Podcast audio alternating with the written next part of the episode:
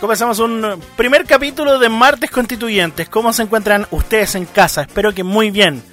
No les voy a negar, estoy más nervioso que nunca, pero como todo primer programa, siempre tengo ese nervio bonito, bueno, que tengo acá en la guata, que eh, es enorme, es una enorme responsabilidad, pero hoy día estamos para que usted se informe, comente, aprenda previo al proceso constituyente. Eh, eh, mi nombre, para la gente que no me conoce, soy José Sangüesa, más conocido como Radio Maro, Machimaro, como quieran decirme. Y en esta horita de programa vamos a tener a un tremendo invitado, a una tremenda persona. Iván nos va a comentar en un momento más eh, parte de los procesos constituyentes y un montón de otras cosas. Y además también eh, a esta hora de la noche, siendo las 9 en punto, recuerda que nos pueden seguir arroba Radio Maro CL mi Instagram, donde siempre estoy subiendo cualquier cosita, harta cosa, harto ocio por ese lado. El proceso constituyente está a la vuelta de la esquina, el plebiscito también. Eh, recuerda este 25 de octubre ir a votar. Hoy día también vamos a hablar un poquito por qué es importante ir a votar y cuáles son los vicios de este proceso constituyente, este plebiscito, mejor dicho, que se nos viene este 25.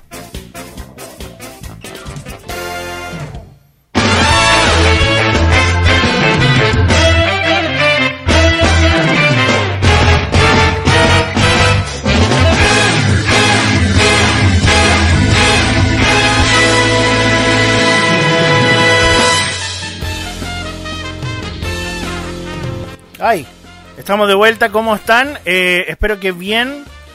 Eh, tengo que presentar a mi, a mi amigazo, que, lo tengo aquí en, en, el hall principal de la virtualidad. Iván, ¿cómo estás? ¿Cómo te encuentras? ¿Yo? Sí. Yo perfectamente. Muchas gracias por la invitación, José. Oye, eh, como primer programa siempre así, me tiré, tenía un editorial, tenía una cosa bien escrita. se fue todo al carajo.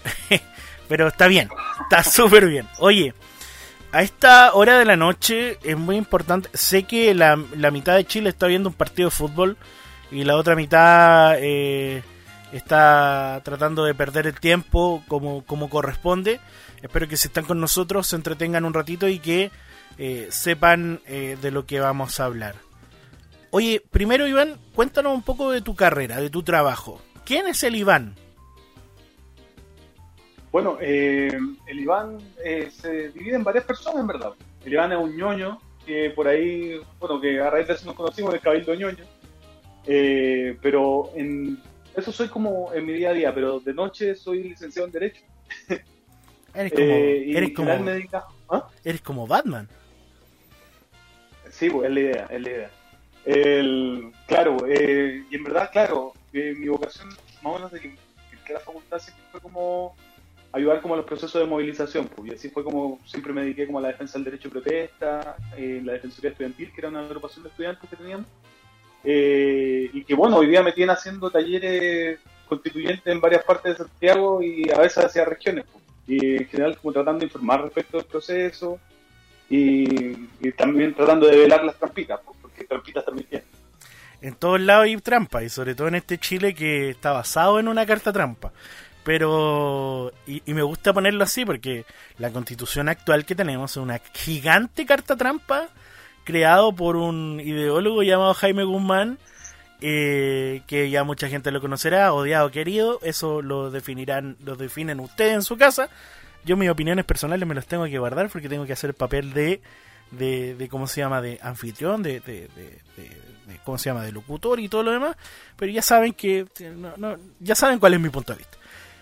Eh, el, ¿cómo? O sea, si te sigo la analogía. ¿Sí? Perdón, si te sigo la, si te sigo la analogía, más que una carta de trampa, la constitución actual es como un tótem que está ahí y que cuando, cuando Jaime Guzmán entra en un juego, pucha, eh, produce todos los efectos, pues, lamentablemente. Y que eso es lo que no tiene así. No, y la constitución sería como el tótem guanaco, que nos cobra el doble de oro al momento de entrar al juego, de vivir la vida, de irnos brutalmente. Qué buena analogía estamos haciendo con mitos y leyendas, pero eh, a, mí, me pasa, eh, primero entendamos que hay auditores y gente que no ha leído la constitución y que no sabe eh, por qué se está viviendo toda esta... Imaginemos que alguien está escondido en una cueva y no sabe por qué se está eh, votando este plebiscito el 25 de octubre. Eh, este 25 de octubre es muy importante que usted vaya a votar, dependiendo eh, de la posición que usted tenga, es muy importante que vaya a votar.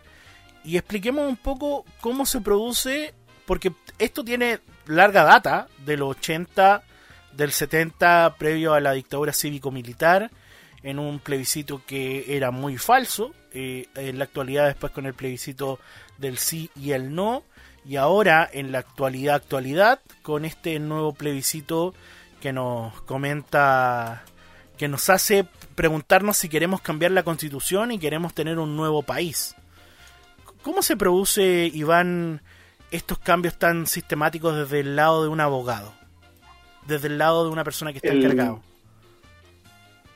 Mira, el, o sea, lo primero, lo primero quizás sería como enfatizar un poco en que, claro, el proceso constituyente nosotros lo estamos hablando ahora y lo estamos hablando a propósito de, cuando salió el acuerdo por la paz. Eh, y, que en verdad el proceso constituyente no partió ahí propiamente tal. Yo diría, incluso postulo y creo que varios, como incluso profesionales del área, como coinciden, o sea, bueno, ellos lo postulan, yo coincido con ellos, que el proceso constituyente en verdad partió desde el primer secundario, secundaria, saltó el primer torniquete. O sea, el proceso constituyente parte en el fondo del ejercicio del poder constituyente, que es el que tienen las personas para definir, eh, para definir en el fondo qué quieren hacer. Por ejemplo, eh, es tan simple como, no sé, cada una bomba nuclear, los constituyentes se separan y quedamos todos en un lado, en un pedazo de tierra el mismo, el, el, mismo ejercicio que hagamos de ponernos reglas para vivir entre nosotros mismos sería en sí proceso constituyente. No es muy distinto a lo que se vivió porque lo que se vivió es en el fondo un proceso en que queremos cambiar las reglas. Y que ahí en el fondo parte el proceso, no, no parte solo desde lo institucional. Y por lo tanto también como tratar de, yo siempre trato como de, separar un poco la idea de que, de que el proceso constituyente está eh, únicamente como definido por lo legal. Lo legal es cómo se materializa, es como cómo entra, cómo, cómo, cómo se redacta y cómo entra en su aplicación, pero en sí el proceso siempre pertenece a las personas. Eh, eh, y en ese sentido... ¿Mm? No, continúa, continúa. Después yo te, te digo mi tontera. Eh, ah, ah ya, pues en ese sentido, eh, como también, eh, también como perderle un poco el miedo de esa cuestión de que, de que no, de que si no hay leído la Constitución no sabéis nada y demás, porque leer la Constitución sin ningún tipo de guía, sin ningún tipo de contexto, eh, es un ejercicio que en verdad es bien infértil. Incluso lo primero que hacía eh, cuando entré en la facultad de Derecho y empecé a estudiar en primer año, no te hacen leer la Constitución al tiro. Primero te, explican las bases, explican qué es el derecho y por qué la Constitución está ahí y, en el fondo para qué sirve. Y ese es, el primer ejercicio que hay que hacer antes de abrirla y empezar a, cuestionarla y espero que es lo que hagamos hoy día también. ¿Qué, qué tan difícil es entender la Constitución? Porque hay, hay un pero que a mí me pasó el 18 de octubre, 19, 20 de octubre, hasta el hasta final del año pasado, que me leí muchas veces la Constitución eh, entendí ciertas cosas de la misma, de la actual Constitución, y otras cosas que no pude, no pude entender eh, en, lo más mínimo. ¿Por, qué está escrito para, para que solamente lo entienda lo entienda solamente el, el área jurídica? ¿Por qué no hay una constitución que sea escrita para el, para el común denominador de las personas? Eh, porque bueno, primero como todo el derecho está, está redactado en un lenguaje que incluso los profes te dicen el lenguaje decimonónico. Decimonónico como en rigor sería como del siglo XIX, pero, pero en verdad hoy en día se trasladó a ser como una suerte como de dialecto, un dialecto distinto, un dialecto legal, y que en verdad es sumamente técnico. Entonces es normal como que de, pronto leamos la constitución y no entendamos nada. Es normal que leamos una ley y no entendamos nada.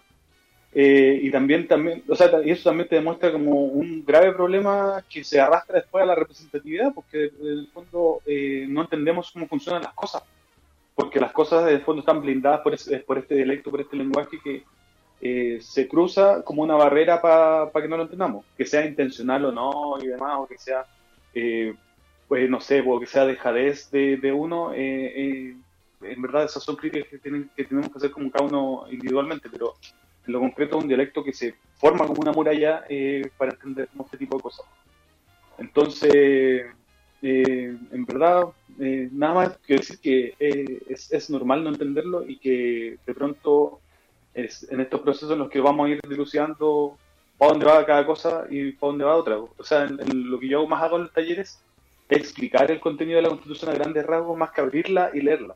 Hagamos lo siguiente, como si estuviéramos en un taller así, expliquémosle o explícanos, tú desde tu lado más académico, qué es la Constitución y por qué nos tiene tan sumido en desigualdad. Ya, el, o sea, ninguna constitución, en, así como a priori, va, va a asumir, a, asumir eh, a las personas la desigualdad eh, esa, eh, inmediatamente. Eso lo hace nuestra constitución porque nuestra constitución está pensada de esa forma, pero para que, o sea, entrar a por qué nuestra constitución es así, quizás es importante entender qué, es una constitución. Pues la constitución, en el fondo, es como... es, es la norma principal, es la ley principal que, que rige a un país, a una sociedad. Eh, y esa ley principal determina cómo se forman las leyes, cómo se eligen los líderes, cómo funcionan las instituciones y por eso es la más importante, porque es la que regula todo el aparataje hacia abajo. Es como si, no sé, la constitución fuera el tronco y las leyes, las instituciones y demás fueran son las ramas y las hojas que van saliendo del tronco. Así de importante es. O sea, no se sostiene nada, no se sostiene nada, ni un ápice de toda la estructura, sin la constitución en medio ramificando todo hacia los lados. Eh, y las constituciones pueden ser muy distintas unas de otras. Pues, por ejemplo, de un país a otro las constituciones pueden tener hasta formatos distintos. La constitución chilena en particular es sumamente larga, extensa, contiene un montón de cosas que quizás no debería estar regulado a nivel constitucional, pero que se regulan a nivel constitucional porque así es mucho más difícil cambiarlas y que eso sí fue intencional. Pero otras constituciones en el mundo, por ejemplo, eh, hay algunas que más que nada establecen principios establecen como ideas centrales. Eh, por ejemplo, a mí no me gusta como lo que postula, pero eh, en, en, sí la, estructura de, esa constitución me parece interesante que es la constitución de los gringos. La constitución de los gringos tiene cuánto, más de 200 años. ¿Y por qué, eh, por qué sobrevive tanto tiempo? Porque es súper elástica. Porque tiene las enmiendas y las enmiendas son cuestiones súper generales que tienen una aplicación que se desglosa y se va modernizando desde el tiempo mediante la discusión, pero que no es un texto muerto, frío y rígido como, como el nuestro el nuestro es un manual de instrucciones. Para operar Chile, para operar esta máquina productora de dinero, eh, tira estas palancas. Qué fuerte lo que dices, porque claro, eh, resulta que cuando leí la Constitución en ese, en, ese tiempo de la revuelta social y el estallido social, yo decía esto es como un manual de ensamblar ciertas piezas, ¿no? No hay más que eso. Para los que nos gusta armar Gondam, es como armar un Gondam. Te explican en cierto punto que el punto 1 al punto 2 y el punto 3 al punto 4 y ahí recién le armaste una pierna. Sé que es muy vago lo que digo, pero en cierto sentido eh, me parece me, parece muy muy cuático la, comparación, la, comparación que tenemos ahora con, con los gringos. Los, gringos tienen la, el mismo capital, la misma la misma forma de, de pensar, pero al menos están dándose cuenta que su gente es prioridad también. En esta constitución no hay ciertos ítems que hagan que la gente sea prioridad o está hecho, como, como todos lo sabemos, adred para que un punto del sector político más de, derecha gobierne y tenga tenga los hilos por o tenga el, el, toro por las astas sí el, y en verdad eso se, se puede ver en la misma estructura de la constitución como por ejemplo, da el ejemplo de la constitución gringa, que es una constitución como más bien de principios, dogmática dirían como los constitucionalistas, una constitución dogmática. Eh, y por ejemplo, no sé, está la constitución de los ingleses, que eh, incluso una constitución que en, sí no está escriturada, sino que eh, funciona a través de la costumbre, a través como de los acuerdos sostenidos en el tiempo, que pudiera ser, no sé, pues, el símil que podemos hacer como para, para quienes nos están escuchando son como las reglas de una casa uno sabe que se guardan los Tupperware de, de la mamá en tal lado, pero porque uno sabe que se guardan ahí. Claro. Eh, una cuestión como de costumbre, de tradición. Eh, en cambio, nuestra constitución, en cambio, es como, en el fondo, eh, nuestra constitución lo establece claramente. entonces, claro, tienes es este formato que es bien como, como, como, decías tú, como un manual de instrucciones, que lo primero que hace es definirnos qué es Chile, como en, el, primer capítulo, por decirlo así, eh, nos define qué es Chile, después nos dice eh, algunos principios fundantes, que es como la parte más, más digerible de la Constitución, y después viene como toda una parte orgánica que es el manual de instrucciones, que es el presidente se va a elegir así, así, así, así, así eh, va a durar este en su tiempo, así se reemplaza, esto pasa si se muere, esto pasa si se enferma, así se le dirigen los senadores y diputados, este es el Tribunal Constitucional, eh, ahí empieza el manual de instrucciones. E incluso los derechos sociales están tratados eh, de igual manera como una suerte de manual de instrucciones. Que eso incluso de pronto lo podemos ver como un poco más adelante cuando empecemos a ver como las falencias propiamente tal, así como al hueso. Vamos directo a las falencias, pues yo justo iba ir para allá. ¿Qué hace que nuestra constitución, yo estoy leyendo aquí mis mi, mi, apuntes, qué hace que nuestra constitución esté tan, eh, tan sumida en desigualdad? Eso ya lo dije, pero ¿qué, qué, qué hace que esté solamente tirando para un lado del empresariado? Pongo un, pongo un poco también un punto de vista a lo que pasó hoy día en, lo noticioso. Eh, Ponce Lerú, eh, se le, ¿cómo se llama? Se le se le, se le como condena un poco la deuda que tenía de 63 millones de dólares, 63 mil millones de dólares a 3 mil millones, 3 mil, mil, mil millones de dólares, muy poquito.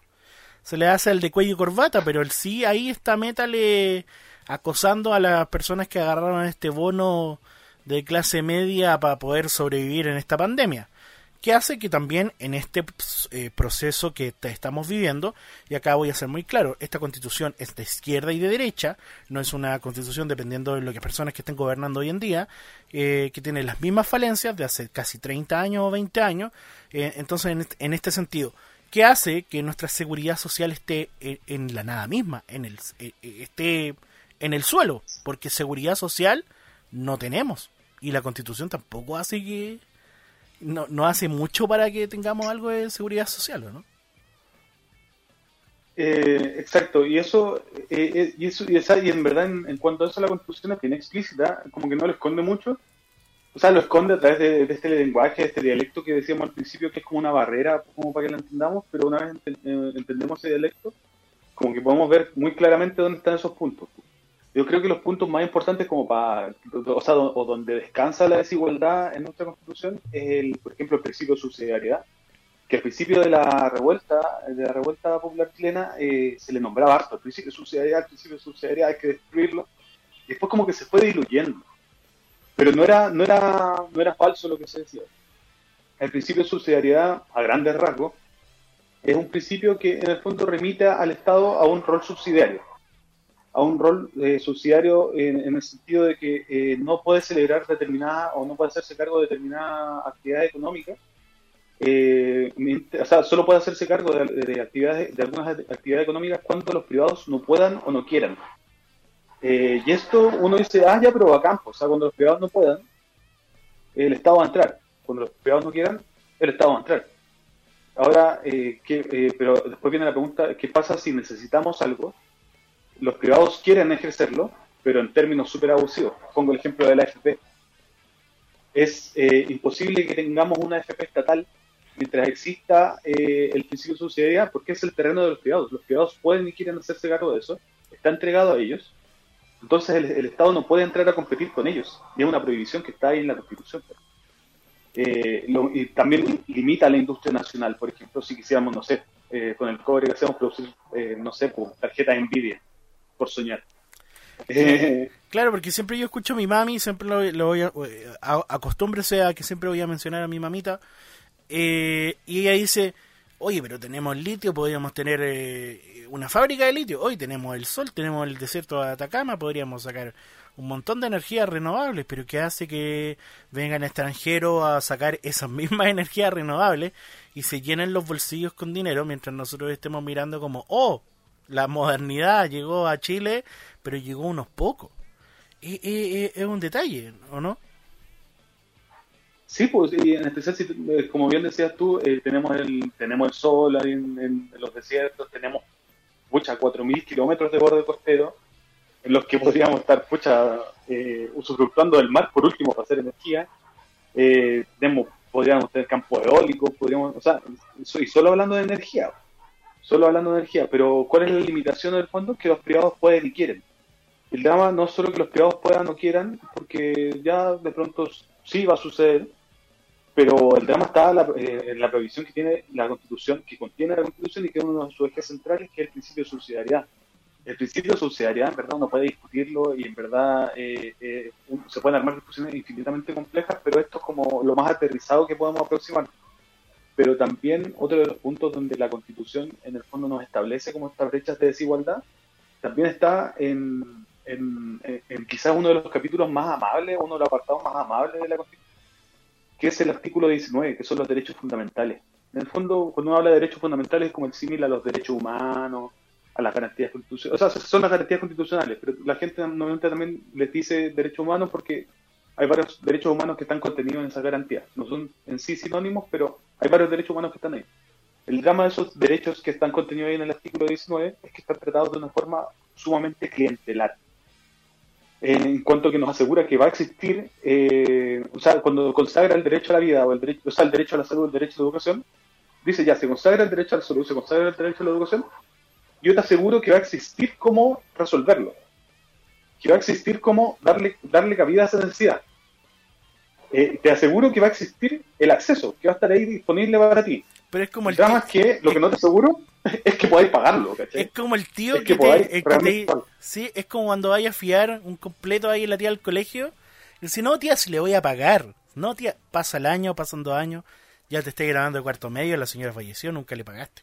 Es como lo mismo. Sé que es una analogía de la mil mierda, pero es bueno que tengamos analogías sencillas, porque lo que más quiero es que eh, bajemos, bajemos un poco el, la complejidad de los temas. Eh, hablando de, de, lo complejo que, es nuestra nueva, nuestra futura constitución, eh, y, hablando sobre todo de la actual, nuestros derechos humanos están, están puestos, tú dices, como en normas, ¿no? O sea, es que normalmente van a estar en, van a estar eh, regulados en normas. El, drama es que acá se nos más, más que el problema, más que estén normados, es que están puestos como en una vitrina, por decirlo así es como que nos dicen, va a existir el derecho a la salud, va a existir el derecho a la educación, pero ahí está en la vitrina. Tú puedes ir ahora a adquirirlo. ¿Cómo lo adquieres? No sé, resuélvelo tú. Pero no nos asegura que realmente va a estar disponible ahí para que lo podamos ejercer.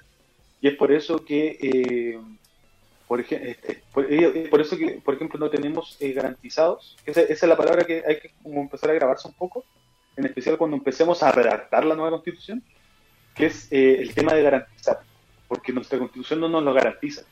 Nos asegura que va a existir, nos asegura que vamos a poder acceder a él, pero no nos lo garantiza porque solo vamos a poder acceder a él mientras podamos pagar. Y lo peor es que ni siquiera nos regula precio, nos regula rangos, no, nada.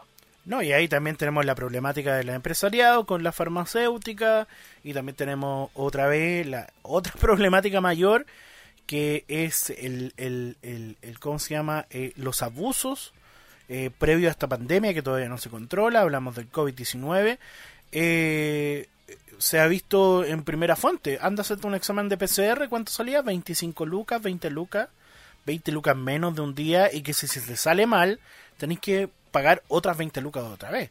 Entonces, no hay, no hay forma de que la seguridad social que tanto uno espera tener en estos días de complejidad exista en, en, este país que se ha asumido cada día más en, en un grito desesperado y, es una tortura en, en, cierto sentido en ocasiones ver las noticias y ver a nuestro, nuestro mandatario hablando cosas que no, que no ayudan. Sé que es una opinión muy personal. Vamos directo a... Ya, sabemos las falencias de nuestra, nuestra constitución. Tenemos muchas más falencias, claramente, ¿no? Sí, o sea, otra de las, yo al menos identifico cinco puntos centrales como en los talleres. Uno de ellos es el principio de subsidiariedad, otro es la forma clientelar que tienen como nuestros derechos sociales, que vendría a ser como los del artículo 19, el derecho a la vida, el derecho a la educación, etcétera, etcétera, etcétera, que son los que más hemos visto en evidencia últimamente, porque, claro, vemos que en pandemia existe el derecho a la educación mientras tengáis un computador y tengáis internet. Mientras no tengáis que compartirlo con tu hermano, porque no pueden estar los tres conectados a una misma clase. Eh, eh, si hay un solo computador. Eh, vemos el derecho a la salud, que tú bien decías que, por ejemplo, nos aseguran que va a existir el derecho a la salud, pero tenéis que pagarlo porque tenéis que ir a pagar los exámenes y demás. O sea, una persona sin plata difícilmente podría hacerse un PCR a menos que esté como con un protocolo del MinSal y que encima la van a tratar como el ajo, porque es un bicho, es un, buen infectado. Eh, pero aparte de eso, hay varios puntos que son complicados. Eh, y que incluso uno se podría relacionar directamente con lo que me mencionaba al principio de Ponce Lerú, que es, el, por ejemplo, las atribuciones del presidente de la República. En Chile tenemos un sistema demasiado presidencialista. Incluso mi profe de constitucional le decía cesarismo presidencial, como haciendo el símil con la antigua Roma, con el César, así como con el emperador romano. Porque, claro, eh, acá el presidente tiene, eh, bueno, primero habría como que entender que existe la división de poderes, está el poder judicial, el poder eh, legislativo y el poder ejecutivo. Que hoy día se juntaron. El el poder. Sí, o sea, o sea, dialogan y demás, pero, pero la separación de poderes es esencial para una república. y que, bueno, acá el presidente de la República, escucha, en verdad, a veces tiene más, más atribuciones legislativas que el mismo poder legislativo puede ponerle urgencia a los proyectos de ley, puede vetarlo, eh, incluso tiene proyectos de ley que solo los puede empezar a él, solo los puede empezar él. Eh, y entre y entre esos están, por ejemplo, algunos que son como los más fáciles, porque por ejemplo los que pudieran ser como algunos indultos, eh, condonaciones y demás, y que en verdad ahí uno se da cuenta como para dónde va la micro. Y que también uno lo, puede relacionar directamente con varios proyectos de ley que están durmiendo que si el presidente tuviera la voluntad podría ponerle urgencia para que se discutan, para que se resuelvan rápidamente, pero no hay voluntad política porque el presidente tiene esas atribuciones ahí, en el público. Eh, pero eso es un problema. Las atribuciones del presidente de la República, como este sistema muy presidencialista, es un problema, eh, afecta a la democracia. Pero por otro lado también tenemos otro como atentado a la democracia que eh, también se ha vuelto bien popular desde, desde, que empezó la revuelta, que es el Tribunal Constitucional. El Tribunal Constitucional, claro, nosotros nos imaginamos, claro, eh, tiene que haber un tribunal que defienda, o sea, como que cuide porque todo sea acorde a la Constitución. El drama es cuando la Constitución no está hecha para ti. Eh, el drama es cuando de pronto hay proyectos de ley que pueden ser como fascinantes, que pueden este, representar completamente a la ciudadanía, pero que por ser inconstitucionales, por decirlo así como eh, el Tribunal Constitucional va a llegar y te los va a tirar abajo por más representatividad que tenga ese proyecto de ley. O sea, podemos tener a todos los parlamentarios de acuerdo con un proyecto y si el Tribunal Constitucional le parece que es inconstitucional, te lo va a tirar para abajo. Como pasó, por ejemplo, cuando se discutían las 40 horas, no sé si te acuerdas que la primera amenaza fue esto inconstitucional. Eh, no sé, pues pasaría, por ejemplo, eh, en el caso, casi pasa en el caso del 10%, eso no se hizo por un acuerdo político, pero Van Rieselberg, que la presidenta de la UDI, lo primero que dijo, apenas se aprobó, fue voy ir al Tribunal Constitucional, porque sé que esto es inconstitucional y porque no estaba mintiendo, es inconstitucional. El drama es que ahí uno se da cuenta que el problema efectivamente era la Constitución. El problema no era solo, solo, la, solo la FP. Y... Entonces, esos, esos, esos, esos mismos dos puntos como que los podemos sumar, harto, o sea, los podemos sumar e incorporar al tiro como a la, a las críticas como troncales que podemos ver en el en, el, en la Constitución. Ya, me gusta. Eh, ¿Mm? eh, mientras tomas ahí eh, la bebida cola, yo, o capaz estás tomando un trago, no lo sé, capaz te estás tomando una piscola, porque igual es hora de piscola. son las 9 no, es hora de piscola. Oye, no, pero te está... dietética. Ah, te estáis tomando una... ¿Cómo se llama? Sorbete Letelier. Eh, hoy, a mí, a mí me pasa mucho con todos estos procesos con las cuñas. Yo voy a volver a retomar eh, la cuñita de mi mamá, que siempre decía, ya está saliendo esa vieja curada la reservé y, todo lo demás. Yo no, no me consta que sea curada, digo lo que dice mi mamá. Eh, entonces, eh, resulta que a muchos de los políticos se le olvida la presión social que hoy en día se están tomando. Ejemplo, se habla mucho de un nuevo estallido social si no se llegara a aprobarlo el nuevo 10%, se habla mucho de un nuevo estallido social si no se aprueba nada, si no hay un movimiento, si no hay un crecimiento, si, si gana el rechazo, si, si pasa algo, si, si eh, encontramos mal eh, cualquier cosa, se, se habla de un nuevo estallido social. Eh, ¿Qué opináis de eso, Iván? Sé que es fuera de, fuera de, del proceso constituyente y, del, y de lo que estábamos hablando. Es que no, incluso eh, no hay nada, no hay nada que, refleje más el proceso constituyente que, eh, que el, estallido social. O sea, el estallido social es el inicio del proceso constituyente, sí o sí. Es, eh, incluso es un acto constituyente. Porque es el acto, el, el proceso constituyente, claro, culmina con un nuevo texto constitucional pero antes de eso es solo el ejercicio del poder constituyente. Todo el resto, o sea, todo el resto del proceso es el ejercicio del poder constituyente, que es el poder que tenemos toda la persona de determinar las reglas bajo las cuales queremos vivir. Y, claro que, entonces, o sea, claro que es común que hablen de que va a haber un nuevo estallido, si, si pasa esto, un nuevo estallido, si pasa esto otro, porque el estallido es el proceso constituyente, el estallido es el proceso que está constituyendo. Entonces es normal que reaccione a cualquier afrenta que le llega como por, parte del sistema que quiere tratar de contenerlo. Si al final igual hay que entender que, claro, eh, yo tengo un montón de compañeros y compañeras que con los que he luchado ya durante 10 años, yo apenas llegué a Santiago a estudiar, me puse a luchar, a movilizarme y demás, y en un, principio éramos un puñado de locos, un puñado de locos en la calle eh, que nadie nos compraba y que ahora, bueno, de pronto somos millones. Pero eh, varios de esos compañeros y compañeras son escépticos respecto al proceso y dicen, no, esto es una regla de los políticos y demás. Eh, y que por un lado tienen razón y por otro lado no.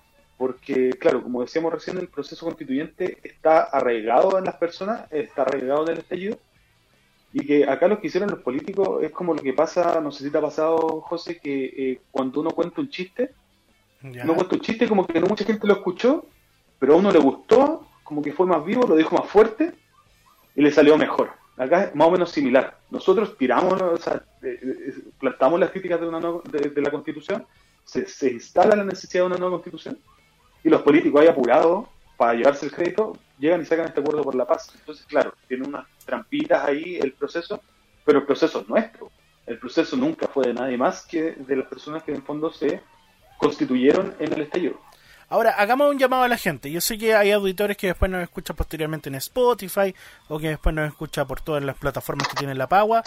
Eh, tú que estás en casa y tienes una idea y quieres juntar firmas y tienes ganas de ser parte de este del, del, del cambio de constitución, tú te puedes presentar. No hay nada que te detenga en este periodo.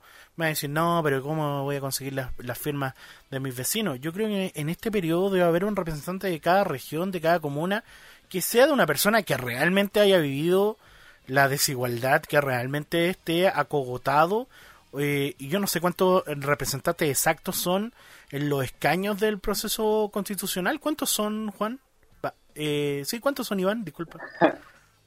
Son 155, porque se rigen por las reglas de los diputados. Entonces, eh, en el fondo se rigen por el, por el número y por las circunscripciones electorales, o sea, por los distritos electorales. Entonces, como, que eh, todos, todos podemos, onda, si tenéis ganas, este es el periodo donde tú puedes decir, ¿sabes qué? Yo quiero ser, yo me veo como un aporte a la sociedad, inténtalo, ¿por qué no? Yo creo que igual este como el periodo de que todos lo intentemos de alguna manera u otra, ¿no? Sí, pero igual eh, ahí, ahí por ejemplo, eh, uno al tiro, eh, uno al tiro puede revelar una de las trampas que tiene el proceso. El proceso, como decíamos, igual tiene trampas. Que el proceso, como se rige por las reglas de los diputados, está más bien está, está más bien tirado hacia los partidos políticos y no lo digo como una crítica liviana, sino que lo digo porque los partidos políticos son los que tienen la, facilidad de inscribir listas y candidatos. Eh, y que el sistema de listas es realmente el que es el problema, el que es el, peligroso, que es el sistema DONT. Se, llama DONT, se escribe muy raro, es como una D, apóstrofe, H, O, N, D, T. Eh, lo pueden buscar ahí, eh, o, en verdad te pido a ti que después de, subas un video que yo te voy a mandar que explica el sistema, que es un sistema proporcional de listas. Ok. Y que este es, es como una suerte de binominal, pero, pero con esteroides porque claro, es el sistema que produce estos acarreos. Por ejemplo, en Santiago Centro, para las últimas elecciones de diputados, eh, un diputado peladito ahí, bien famosillo, eh, eh, dirigente estudiantil, ah. sacó un montón de votos. Sacó un montón de votos, muchos votos, muchos votos. Le fue muy bien en la elección. Muy bien por él. y otro, otro candidato a diputado, uno de pelo largo, más chiquitito, medio feo, que fue candidato presidencial, que no entendimos nada, parece, que el señor Mayor, eh, él sacó una gran cantidad de votos también, una gran cantidad de votos. Pero por el sistema proporcional eh, de listas, eh, como, como el primer candidato, Giorgio, sacó muchos votos, muchos votos, sumados a los de su lista, sacaron a un candidato que de pronto tenía la mitad o un tercio de los votos del señor Mayor y pasó él a ocupar el escaño de Mayor. y también pasó otra galla más a ocupar el escaño de mayor. Eh, tampoco, en este, este caso no lo refleja muy bien porque, claro, eh, esa coalición en el fondo es una de las, eh, hoy día son votos que son en el fondo para, una coalición que está más, tirada como hacia la gente, no diría que completamente, pero está más tirada hacia la gente. Pero imagínate qué pasa con una lista de derecha que saca muchos votos. Puede acarrear, pucha, tres candidatos por sobre un independiente que solo, que él solito, junta de pronto muchos votos, pero no tanto como la lista la lista de, del contrincante. Ahora, por eso que mi... ¿ah? No, es que yo no creo que la gente igual, eh, en este periodo que tanto alegamos que los políticos, los políticos, los políticos, yo creo que este periodo donde las y los partidos políticos deben dar un paso al costado y darle los escaños a la gente común y corriente, ¿no? Sí, pero no lo van a hacer, y los que lo van a hacer, eh, lo van a hacer eh, facilitando como la estructura de los partidos. Por ejemplo, les van a, a, facilitar la estructura de los partidos para que vayan a inscribir sus candidaturas ahí pero en verdad yo coincido harto contigo de que este momento como intentarlo, de que la gente se tire a la piscina, pero sí, con un poco más de estrategia. Eh, decirle a las personas que quieran, tengan como inquietud, que quieran tirarse, quieran intentarlo, que se acerquen a sus asambleas territoriales, en sus barrios, o que formen una, y que de pronto con esas coordinaciones, con ese respaldo de gente, de gente igual que ellos, construyendo eh, sin recursos, sin una maquinaria detrás, construyan su propia maquinaria y se formen listas de independientes que las listas de independientes son realmente lo que puede empezar a hacer el peso de las listas de los partidos políticos, porque un independiente solito compite contra todos los votos de una lista y el sistema proporcional de elecciones se lo va eh, a comer. En cambio, una lista de independientes puede competir de manera mucho más igual eh, con los partidos políticos en, el proceso. Y esa es como la mayor trampa que veo del proceso constituyente, en verdad, eh, que es lo más engañoso porque el sistema de elección que en un, en, un, contexto en el que los partidos políticos están delegitimados completamente, no se explica que tengan la prioridad eh, para ser elegidos. Y que, y que en verdad eh, es, complicadísimo. O sea, tuvieras los gráficos cómo mutan, eh, cómo, se, cómo se traslada la representación o cómo se completan los escaños por el solo hecho de, de los votos que acumulan la, la lista, pasando a llevar de pronto mayorías más grandes, pero que son solo un individuo, es cuático, porque queda mucha gente muy representada afuera. Con el cambio de constitución, posiblemente estos vicios se van a borrar o van a seguir. Hagamos eh, eh, futuro, futuro política. ¿Cambiará algo después del cambio de constitución? Si es que hay. Depende mucho.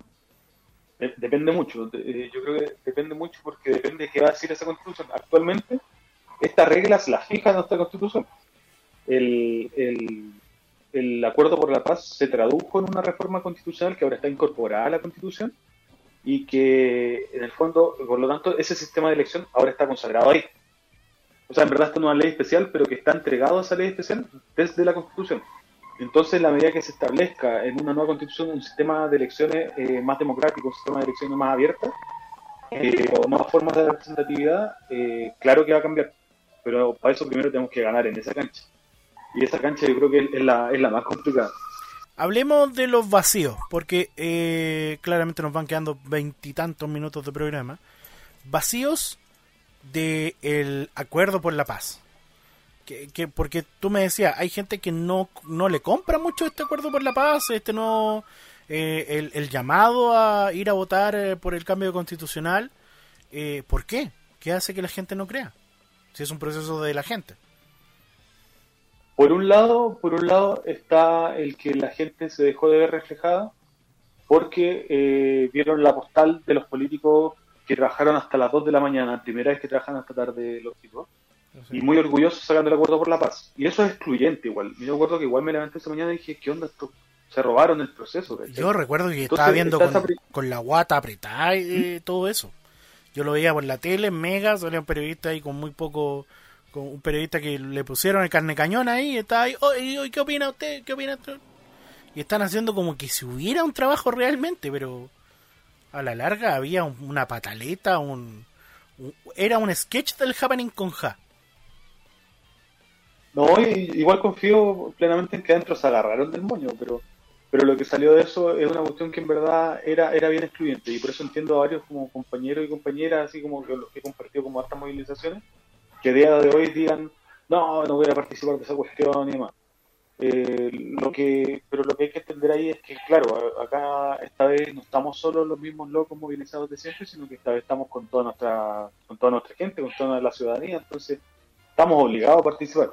Pero claro, eh, los vacíos que tiene, incluso los, los, vacíos los podemos ver al inicio. Al inicio, si te fijas, eh, ahora es un poco difícil recordarlo porque el acuerdo está como más complementado con, con cuestiones, pero en un inicio no contaba ni con paridad ni con, ni con la, representación, la representación del pueblo originario. Claro. Ya son cosas que se lograron al final a punta de movilización. Eh, la paridad fue una, una pelea que al final se ganó en la calle con movilización. Es más o menos en enero, febrero. Con la marcha de la historia. sí, pues.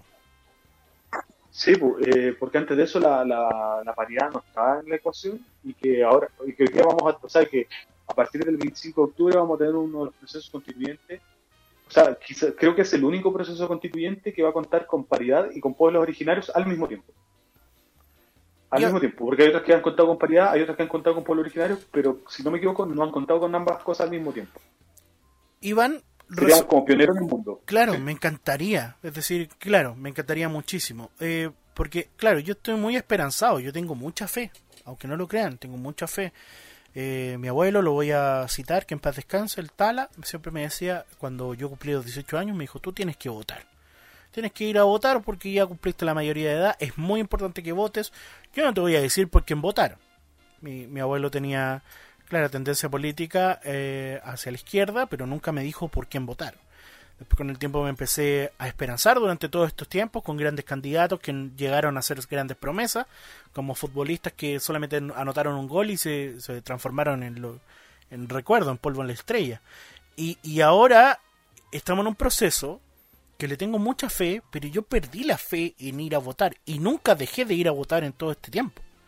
Entonces, eh, ¿cómo hacemos el llamado a que la gente que no quiere ir a votar vaya a votar y la gente que ya tiene clara eh, sepa cuáles son los procesos para ir a votar, qué tiene que hacer, cuáles son los puntos de seguridad para que no se contagie el COVID y todo lo demás. Eh, bueno, ahí, va a depender mucho de la casuística el tema de los puntos, pero pero en verdad como el primer llamado, así como, o sea, la, o la primero que era como el ímpetu o, la, intención de ir a votar, eh, yo creo que finalmente uno lo puede ver como, yo incluso a esta altura lo veo como una obligación. Yo, al contrario de ti, eh, yo siempre fui una persona que no, no votaba. Eh, incluso yo no creo mucho en el sufragio, no, no me convence particularmente. Eh, y, yo recién, o sea, yo he votado una vez antes antes de esta, pero me he movilizado siempre, siempre he participado cercano a mis vecinos, siempre he participado en las instancias como de participación todo el año. No llevo como cada cuatro años a, a rayar el papel, pero en este caso más que nunca, cuando vemos que todo el mundo se levantó, no podemos jugar a ser los iluminados y quedarnos fuera del proceso, así como decir, nosotros somos los que tenemos la razón porque no creemos en el voto. No, o sea, eso no, no podemos eh, caer en la soberbia e imaginarnos una vez más cuando en verdad eh, ahora está la fuerza. Entonces mi, llamado siempre es, eh, escucha, la fuerza hoy día, la, la primera patita, el, el, puntapié inicial del partido, va a estar en ese voto. Y todo el resto, todo el resto va a ser fuera de lo electoral, y eso hay que entenderlo va a haber que hacer presión, eh, que los constituyentes que se elijan sientan la presión de la calle cuando estén eh, o sea, creando la nueva constitución, pero para que lleguemos a esa instancia, lo primero es sí o sí ir a votar. Ir a votar, revisar el CERVEL donde te tocó, eh, si eres vocal de mesa, pucha, en verdad lo vaya a recordar por siempre, porque va a ser el histórico más grande de Chile, probablemente durante los próximos 100 años. Y vaya a poder decir, pucha, que fui vocal de esa elección, eh, y los que no nos tocó ser vocal, tener claro que hay que ir, eh, es una obra protegida para los adultos mayores, eh, y que ojalá ir en un horario en el que, pucha, si tú eres una persona como que no está dentro del grupo de riesgo, que trates de reservar los horarios, quizás los horarios más cómodos, los horarios con menos gente, para las personas que sí de pronto tengan más riesgo y de pronto igual saber que quizás, o sea, anda protegido, anda protegido, pero igual saber como con la, ir con la moral alta y saber que si, escuchas si te enfermaste fue porque no tenías miedo a enfermarte por cambiar la constitución, una constitución que de pronto por la próxima pandemia nos va a asegurar un derecho a la salud. Es cierto. Eh, no, y, y claro, Cervela habla que va a tener eh, puntos de medición, va a ser, eh, no van a haber aglomeraciones, de hecho piden a la gente que eh, no se aglomeren en cierto sentido, en ciertos puntos. A mí me toca ir a votar en Recoleta, no he cambiado nunca mi lugar de votación desde los 18 años en adelante. Eh, a mí me gusta este programa, ha sido un desafío para mí, yo lo voy a decir muy personalmente, porque es un proceso histórico, como dijo Iván. Es un proceso que nos va a traer buenos beneficios en todos los sentidos y de ahora en adelante también yo creo que es importante que como todo es política porque la vida es política es momento de que todos nos hagamos responsables de el país que tenemos que nos hagamos responsables de los escaños que nos hagamos responsables de los alcaldes de los diputados de los senadores de todos los representantes en el sentido de que si tú tienes ganas de aportar en el país y ves que esta cosa está en, en, un punto desigual eh, lo podamos hacer eh, en, el, en la votación del 25 de octubre. Que no está más decir que Radio Pagua va a tener una cobertura especial desde las 19 horas hasta que las velas no ardan. Porque ustedes saben que este proceso, oh. este proceso histórico va a durar bien tardecito. Oh, yo estaré sintonizando, pero de cabeza. Pero, pero sí, o sea, en verdad, comparte lo que dices tú, porque en verdad o sea, si lo tenemos que relacionar como con la cultura pop, este es el momento en que todos vamos a ir a romper el último Roblox, todos vamos a ir a hacer explotar la estrella de la muerte, y que en verdad, eh, para que se destruya, para destruir el último Roblox, para destruir la estrella de la muerte, tenemos que, en, efecto, ir a hacerlo. No se va a solucionar eh, no por la certeza eh, de, de, nuestros círculos en que todos quizás votan a prueba o que mm, quizás en las encuestas vaya ganando, eh, no hay que confiarse y hay que ir a, ir a hacerlo. Así de sencillo. Este, este es el momento más, más crucial. Eh, Iván, eh, fue un gusto. Últimas conclusiones. Esta, estas últimas conclusiones van de tu mano. ¿Qué esperas de... Hagamos, vuelvo a repetir, viajemos en el futuro. Tenemos un DeLorean que lo vamos a cambiar por una micro amarilla que me gustan mucho. Y este, esta micro amarilla del tiempo nos va a traer a cuando ya se esté promulgando futuramente la nueva constitución. Eh, ¿Qué esperas de la futura nueva constitución? ¿Qué te gustaría que cambiara eh, o qué te gustaría a ti personalmente en la nueva constitución? Eh, bueno, a mí me gustaría primero los derechos, o sea, los derechos sociales eh, de manera mucho mejor construida, eh, con una con garantías, o sea, que estén garantizados, que se incorporen varios derechos que de pronto no están, por ejemplo, el derecho a la vivienda, que al menos uno de los derechos que yo actualmente estoy trabajando porque participo de un movimiento de pobladores que lucha por la vivienda, eh, el derecho a la educación, el derecho a la salud realmente garantizado, o sea, la gratuidad, entender que la gratuidad, claro, fue un avance en una lucha que nos costó años y años, pero que aún así no es el pináculo, no es eh, la consagración del derecho a, la educación.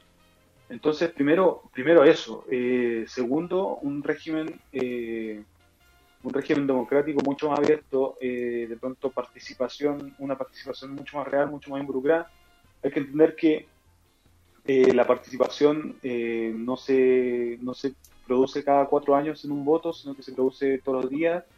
Eh, y para eso también hay que empezar a organizarse, eh, formar como agrupaciones en nuestros barrios y cosas así, y que ojalá la, una, la, nueva constitución como que recoja las opiniones, ya sea de los grupos que sean comunales, los grupos que sean barriales, y que no es un modelo que sea utópico, o sea, en distintos, en distintos países del mundo existen eh, grados de consulta hacia las comunidades, y que eso, esa forma de representación, sí o sí, o sea, sería muy positivo que se consagren en una nueva constitución. Aparte de eso, por ejemplo, eh, Fuerzas Armadas, eh, eh, supeditadas al régimen constitucional y que estén democratizadas. Eh, mucha gente dice, no, hay que destruir el uniforme y demás. Pucha, lamentablemente es una transición de años en que habría como que derogar la violencia como concepto. Y mientras eso no pase, lo, lo, más sano sería escalafón único en las Fuerzas Armadas.